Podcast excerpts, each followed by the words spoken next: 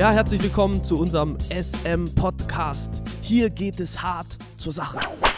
Ja, und heute wollen wir uns erstmal, weil es ja die erste Folge ist, wollen wir uns mal kurz vorstellen. Und da ich jetzt so ein bisschen hier die, die Anfangsposition äh, gewählt habe, übergebe ich dir mal das Wort. Du darfst dich mal als erstes vor, vorstellen. Okay. Also, ich heiße Mladen. Ich bin äh, 38 Jahre, glaube ich, wenn ich mhm. richtig gerechnet habe, ja. Und äh, ich komme aus der Gegend von Mosbach und den Simon habe ich hier in der Fabrik 99 in Zinsheim kennengelernt, ja. Alles klar, ja. Ja, ich darf mich auch kurz vorstellen.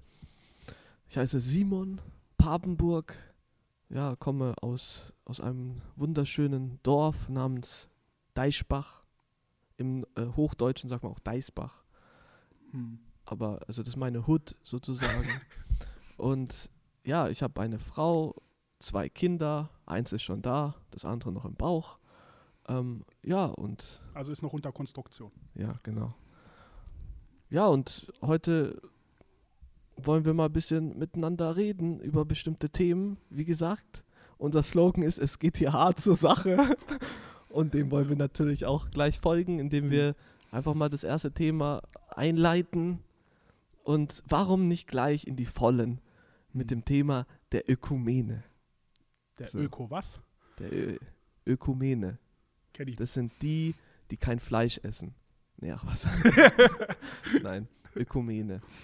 Das bedeutet ja sozusagen, äh, vom Wortstamm her bedeutet es, dass, dass sozusagen äh, im christlichen Sinn es äh, unter alles unter einem Hut steht und man sich zusammentut. Aber auf trotzdem ein Ziel. noch unter der katholischen Kirche.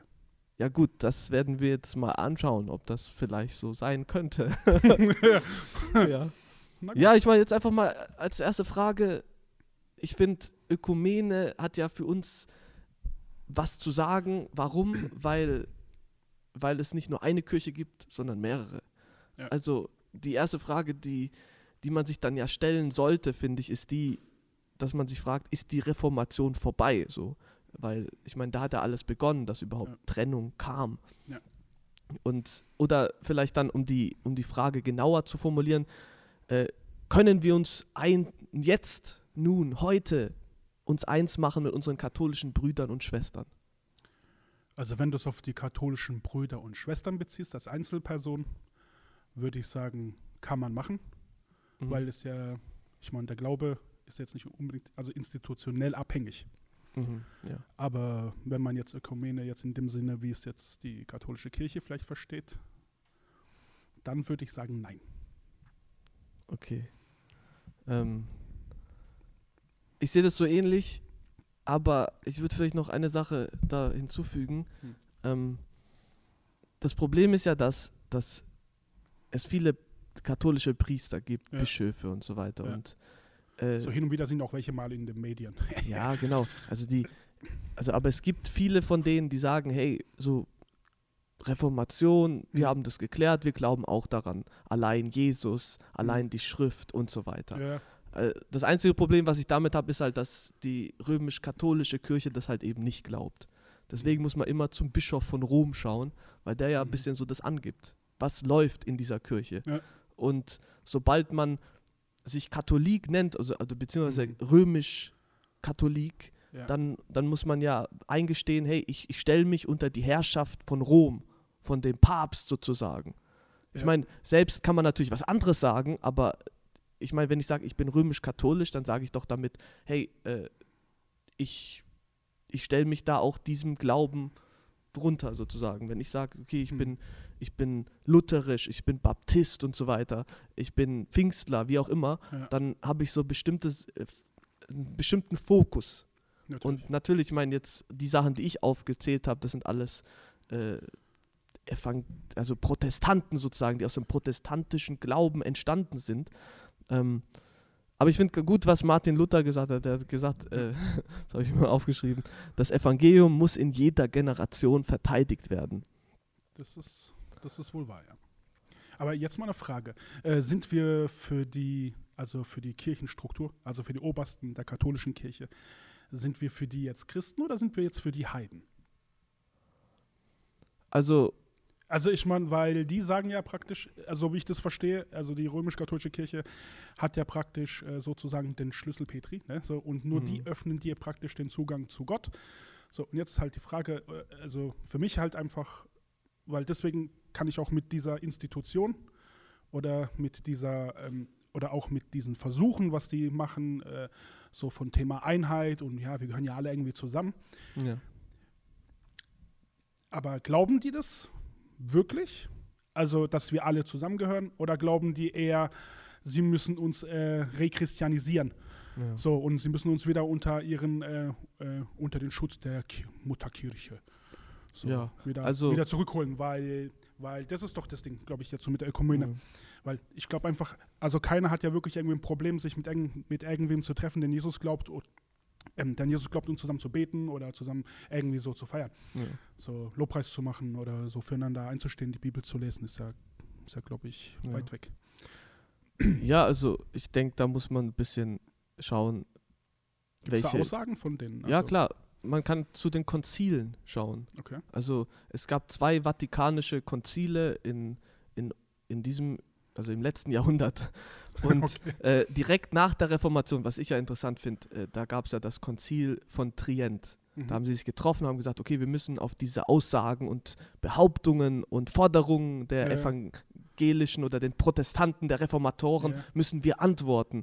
Und dann haben sie das natürlich auch versucht, ähm, was nicht viel gebracht hat, weil die, die, Streitfrage, die ja war, das war ja allein die Schrift, war ja, ich meine, die Streitfrage bei der Reformation Okay. und allein aus, aus Gnade und, äh, und aus, allein aus Glaube. Das waren ja die drei Dinge sozusagen. Und Mhm. eigentlich war allein, allein die Schrift, das war ja sozusagen das Thema, was alles angefangen hat. Hm. So, und dann, und dann kam noch das andere Thema dazu, wo Luther gesagt hat, okay, äh, es ist nicht, es ist nicht äh, mein, meine Gerechtigkeit, die mir, die, die mich, also die mir angerechnet wird, sondern es ist die Gerechtigkeit von Christus, die sozusagen mir angerechnet wird, Hm. damit ich gerechtfertigt werden kann. Und das war ja genau, die, die katholische Kirche hat ja zu der Zeit was ganz anderes gesagt.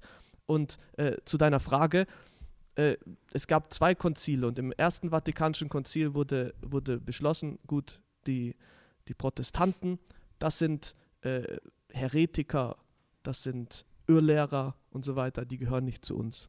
Beim zweiten Vatikanischen Konzil hat sich das ein bisschen abgeändert. Ein bisschen. Da, ja, ein bisschen. Da hieß es dann unsere irrenden Brüder und Unsere Schwestern. irrenden Brüder. Ja, Okay. und äh, Papst Johannes hat dann Folgendes gesagt. Er hat gesagt, äh, das darf man dann auch nicht äh, da irgendwie sagen, okay, das hört sich Hm. ja nicht so schlecht an oder so, aber Hm. im Endeffekt, wir sind trotzdem irrend.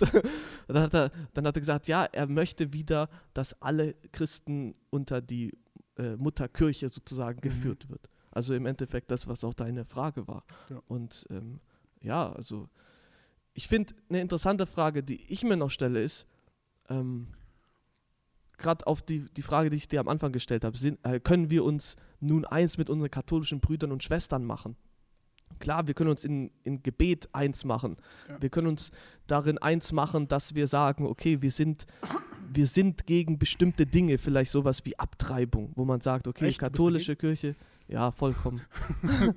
ja, bin ich, ich meine, katholische Kirche ist sehr stark dagegen und auch so die evangelische Kirche. Es gibt, es gibt zum Beispiel äh, äh, Organisationen wie 1000 Plus, Mhm. äh, die sich dafür einsetzen und die auch ähm, sozusagen unter dieser Ökumene mehr oder weniger handeln oder okay. überkonfessionell könnte man ja auch sagen. okay. Ähm, ich finde, wichtig ist dabei, dass man nur dabei immer sagt, okay, wir können auf, wir können bestimmte Ziele anpeilen, aber Hm. im schlussendlich haben wir nicht den gleichen Glauben.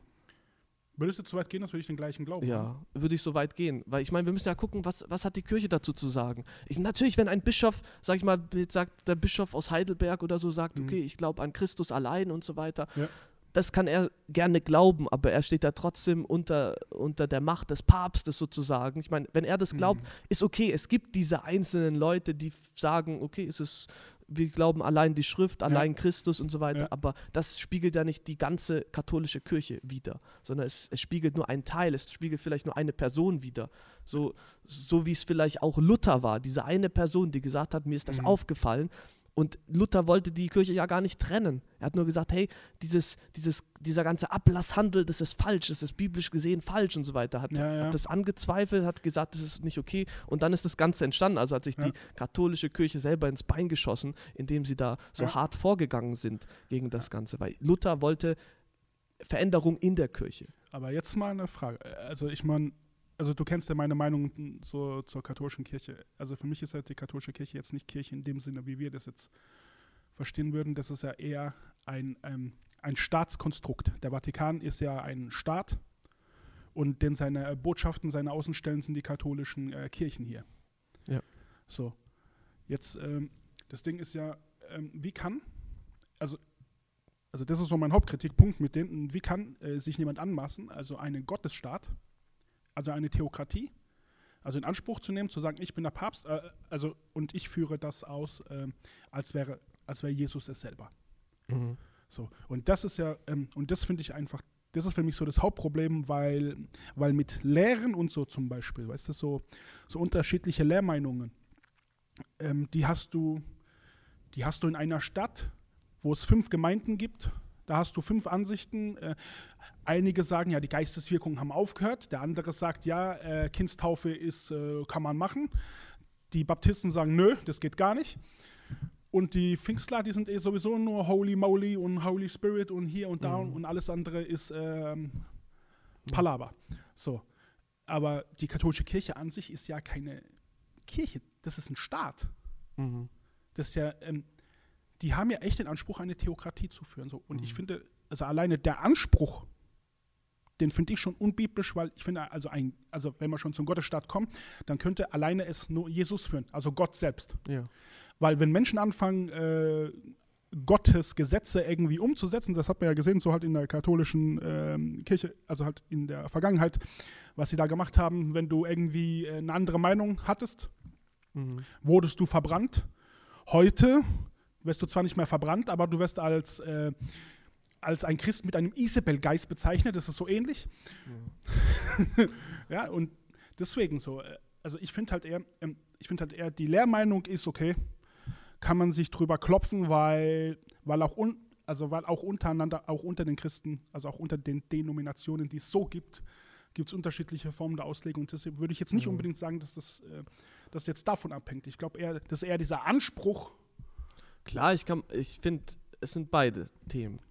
Äh, ich würde sagen, du hast jetzt gemeint mit den Lehrmeinungen. ja, die, Jetzt die, hast du, jetzt hast du verschiedene evangelische Gruppen ja, aufgezählt. ge- genau. Wir haben ja Ähm, schon innerhalb unserer Gruppen haben wir ja schon Aber Gruppen. wenn man jetzt mal das anschaut, was die Protestanten, was, Mhm. also was die Reformatoren, was die gesagt haben, okay, das ist uns wichtig. Ja. Allein die Bibel und keine Tradition, irgendwie menschgemachte Traditionen und so weiter. Ja. Und dann, ich denke, das Wichtigste ist, dass, dass äh, die römische katholische Kirche äh, die Rechtfertigung, wie sie gerechtfertigt werden, ganz anders sehen, als das, was die Reformatoren dann okay. äh, formuliert haben.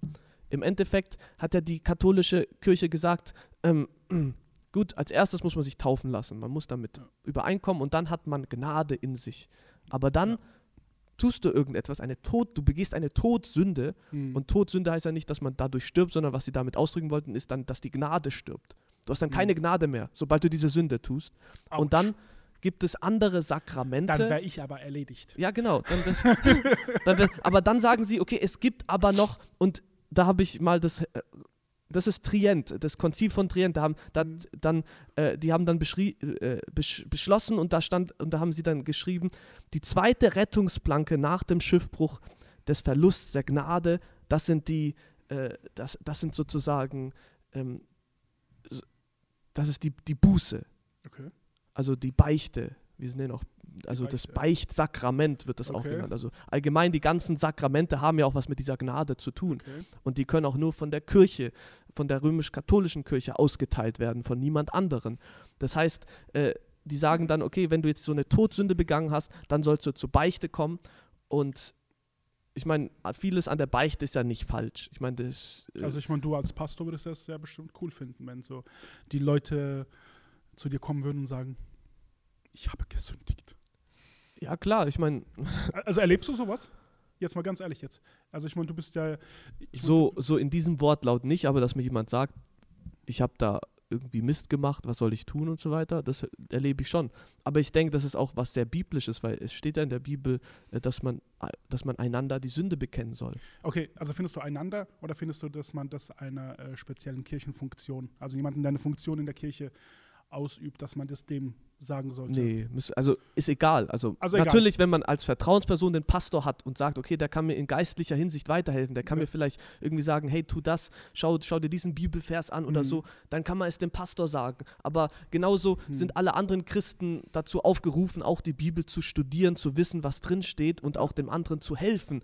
Äh, was steht in der, da steht etwas, dass man einander die, die, die Lasten trägt, oder? Mhm. Also, dass man einander Aber wie hat. kommen also. die dann drauf? Wie kommen die dann drauf, äh, das dann so dann zu vereinnahmen? Ich habe zum Beispiel mal mich mit einem unterhalten, der in einer neuapostolischen Kirche war. Mhm. Also ich erzähle mal kurz die Geschichte. Da war ich noch jünger.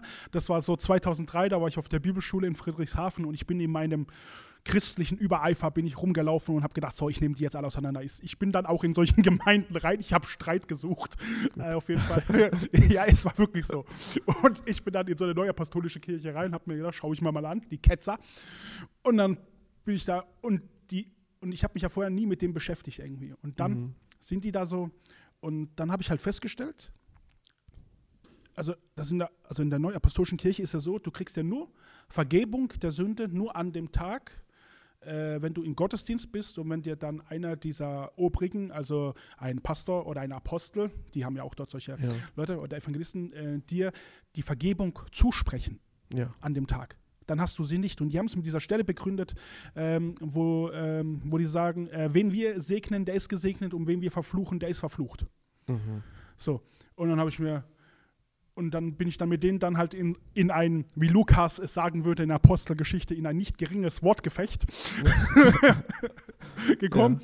Und dann das End vom Lied war, die haben mich rausgeschmissen äh, aus ihrer Kirche mit dem Verweis, der Typ, ich, ich vergesse diesen Satz so nie, sie sind hierher gekommen und haben uns unsere Glückseligkeit geraubt. dann habe ich mir gedacht, ja. Habe ich mir gedacht, also wenn sie so schnell dir wegzunehmen ist von mir, na dann. Ja, also. also ich fand das halt interessant, weißt du, so, also ich meine, wie kommt man? Also man, wie kommt jetzt die katholische Kirche jetzt drauf? Oder solche, solche sektiererischen ähm, äh, Vereine wie die apostolische Kirche, ähm, das so eng, eng zu legen, weil für mich, Du hast es schon gesagt. aber wie kommen die? Also ich meine, das ist ja nur eine Stelle. Aber ja klar, aber du hast es schon gesagt, wie kommt man darauf? Und dann hast das- du gesagt, wie die wie dieser sektiererische Verein. ja, Ich würde da, ich würde das nicht, ja, okay. ich Also würde das wir sind nicht von, ich würde das nicht von der römisch-katholischen Kirche wegnehmen. Ich würde auch sagen, auch genauso eine Sekte. Simon. Die größte Sekte der ganzen Welt ist es. Ich meine die, katholische Kirche. die katholische Kannst du Kirche, das bitte nochmal wiederholen? römisch-katholische Kirche. Er hat gerade die katholische Kirche beleidigt, meine Damen und Herren. Nein, nicht beleidigt. Anzeige ist raus. Aber, aber es, es ist doch so, sobald man den Weg zu Gott irgendwie verengt und sagt, du musst das machen, bevor du Gnade bekommst, oder Mhm. das, das bezeichnen wir als Evangelikale, bezeichnen wir das Als als, Irrlehrer, oder nicht? als Irrlehrer und als sektiererisch sogar, Okay, aber jetzt eine Frage. Sind das dann auch Brüder, verirrte Brüder aus unserer Sicht? würde ich sagen. Aber Ich meine natürlich, auch, ich kann, nicht, ich kann nicht, ich kann nicht, ich kann nicht jeden, ich kann nicht jeden sehen, weil ich weiß nicht, inwiefern er anhand der biblischen Grundlage sein, sein geistliches Leben lebt in der katholischen Kirche. Wenn Mhm. er wirklich sagt, Christus allein, die Schrift allein, halt all diese, ich meine, das sagen wir heutzutage in den Freikirchen gar nicht mehr, diese, diese Solas, aber am, in, an sich ist es ja genau das, was uns unterscheidet von der Mhm. katholischen Kirche. Dass die sagen, okay, jetzt musst du zur Buße gehen oder zur Beichte gehen und dann, und dann ist da ein Priester, dem, dem sagst du dann, was du gemacht hast und, Hm. und so weiter. Und dann, ich meine, das ist ja alles nicht falsch. Einander die Sünden bekennen und Ja. ob du es jetzt einem Priester bekennst oder jemand anderen, ist egal. Aber dann kommt der letzte Schritt, wo gesagt wird, hey, wo er dann sagt, hey, bete, bete dreimal irgendwie das Vaterunser oder mach dies, mach Mhm. das, tu Gutes, hilf irgendjemandem, der arm ist oder so.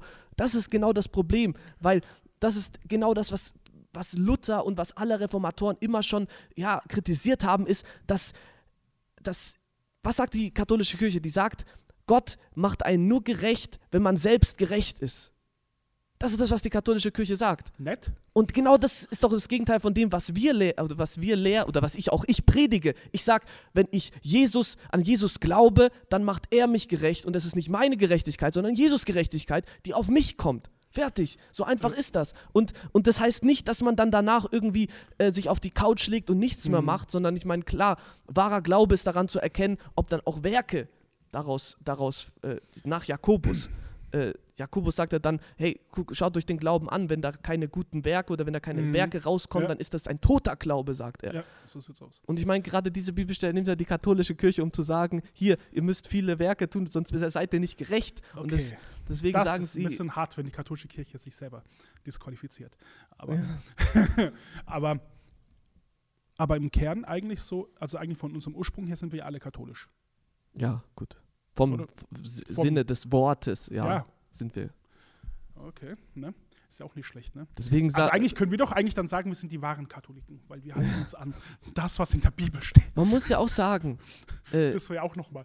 die katholische Kirche ist natürlich in vieler Hinsicht auch den Lehren äh, der Also repräsentiert sie Reformation. Jesus?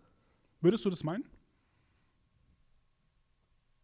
Also ich meine, einen falschen viele, Jesus vielleicht. Also ich meine, weil viele Leute, jetzt sagen wir jetzt mal ehrlich so, viele Leute so, also die mit dem Glauben an sich nichts zu tun haben, die nehmen ja jetzt nicht jetzt solche kleineren Gemeinden jetzt in der Öffentlichkeit wahr als christliche Vertreter oder als Repräsentant von Jesus, sondern die nehmen ja eher die großen Kirchen wahr, die katholische Kirche, Klar, das und ist so. Aber würdest du meinen, dass sie ein gutes Bild für Jesus ablegen? Also jetzt mal ganz neutral, Würde jetzt, ich- jetzt also, also- ohne. Also es, man, es gibt ja so einige äh, schöne. Ich meine, oberflächlich, ich mein, muss immer unterscheiden, was ist ein gutes Bild. Ist, hat ein gutes Bild was mit Oberflächlichkeit zu tun? Dann würde ich sagen, können sie ein gutes Bild abliefern. Weil ich meine, Mhm. natürlich, was zieht denn die Leute an der römisch-katholischen Kirche an? Ist dadurch, dass, natürlich, was du vorher gesagt hast, wir haben Pfingstler, wir haben Baptisten, wir haben Mennoniten, wir haben alle möglichen Leute. Ja. So. Für jeden etwas dabei. Und jetzt kommt die katholische Kirche und sagt, wir sind eins. Bei uns gibt es so, so Sachen nicht. Wir, wir sind alle unter einer äh, Herrschaft, einem sag Führer. ich mal. Unter ein, ja, unter, unter einer Führung, sage ich jetzt mal.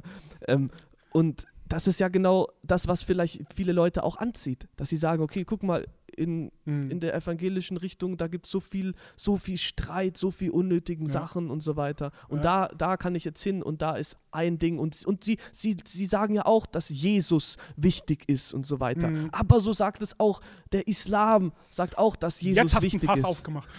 Nein, damit habe ich kein Fass aufgemacht. Das ist, das ist allseits also eigentlich bekannt. ist es ja das Gleiche. Würde ich jetzt sagen, so jetzt so von der Gesetzeslehre, der Islam vielleicht noch mal ein bisschen härter, aber der kennt, ja, gar, der kennt ja gar keine Gnade. Ja. Also da gibt es ja jetzt nur noch um Gesetz und nur noch um Gerechtigkeit, also dass du Gut. Werksgerechtigkeit bringst. Und Ja. zum Schluss, wenn alles nicht funktioniert, gehst du halt in einen beliebigen Baumarkt, bisschen paar Stoffe so, Ja. die dich dann in die Luft befördern könnten. Ja. Gut, das ist jetzt, jetzt sind wir weit vom Thema abgekommen. Geil. Aber ich meine, im Endeffekt sind wir ja schon bei dem Thema Ökumene, weil, Mhm. weil irgendwann, wir laufen gerade in eine Richtung, wo wir in der Mhm. Ökumene so weit sind, dass wir selbst äh, Muslime mit einbeziehen in der Ökumene. Dass sie beten, dass sie mit uns beten. Und ich finde, äh, Also ist das nicht eine. Chance? eine Chance. Ist es nicht eine Chance? Also zum Beispiel, guck mal, wir glauben es doch, also wenn wir beten, also ich meine, das glauben vielleicht alle irgendwo Leute, die beten, aber äh, wenn wir beten, so, äh, dass sich doch dann die Gegenwart Gottes auch äh, präsent macht. Klar, an sich gegen Beten, zusammen beten habe Es ich könnte nichts. ja sein, dass es eine Aber- Abstrahlung hat auf gewisse, also ich meine, Ja, ich hatte bis jetzt noch nicht die Ehre, mich mit einem Moslem, äh, ich habe mich mit denen gezofft auf der Straße, ja, so, Ja. so mit Salafisten, aber ich hätte viel lieber die genommen, so auf die Seite und ich gesagt, weißt du was, komm Alter, lass uns einfach beten. ja, Oder ich bete für dich. ja. Weißt du so, weil ich, ich glaube halt einfach so, dass argumentative Sachen so, so von Hirn, weil ähm, die Leute die sind manchmal so voll, ähm, ähm, voll geklatscht mit irgendwelchen Lehren und mit irgendwelchen dogmatischen Sätzen so, aber ich glaube halt einfach auch, dass, dass dadurch einfach äh, viel auch passieren kann. Also ich, ich hätte es gerne mal gehabt, so, sag ja. ich mal so. Klar, ich meine, wenn Also man jetzt wenn man jetzt dieses, dieses Thema nimmt vom, Mhm. vom Muslime oder Mhm. Islam, dass man sagt, okay, Ja. wir tun es mit denen zusammen und beten.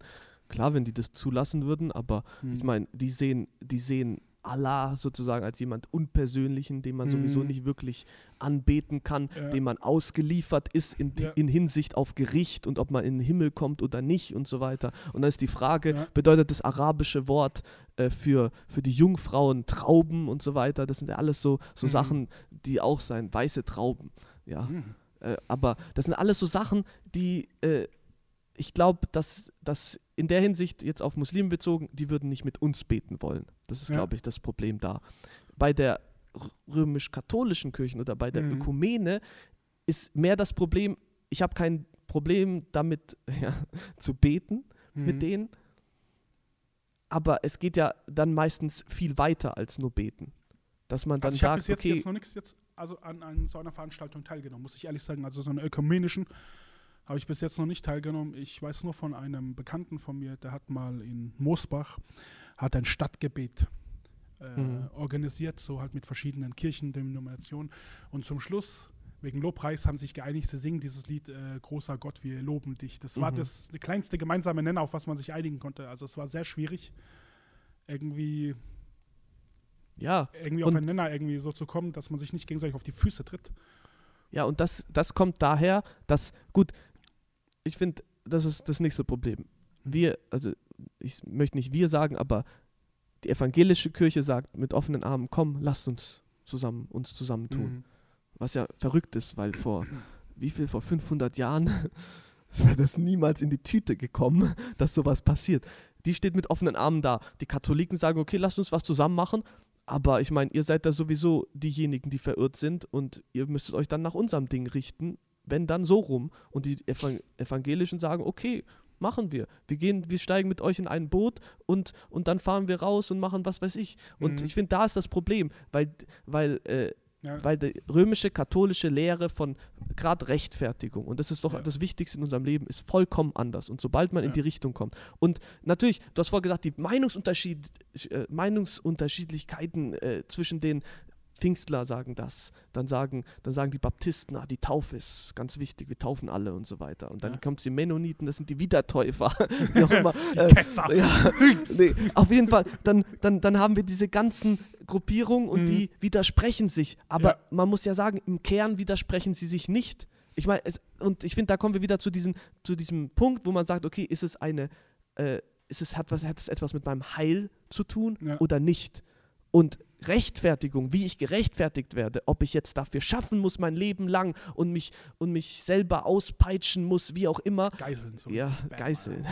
Dann, äh, das ist ja nicht die Rechtfertigung, von der ich ausgehe, sondern ich sage, wenn ich wirklich von Herzen an Ja. Jesus glaube, dann werde ich gerechtfertigt und dann ist es nicht meine Rechtfertigung, sondern die Rechtfertigung von jemand anderem namens Jesus, die ich bekomme. Ja. Und dann sieht mich Gott so. Und dann muss ich darüber hinaus nichts mehr machen für meine Rechtfertigung. Für meine Heiligung ist ein Ja, anderes gut. Thema.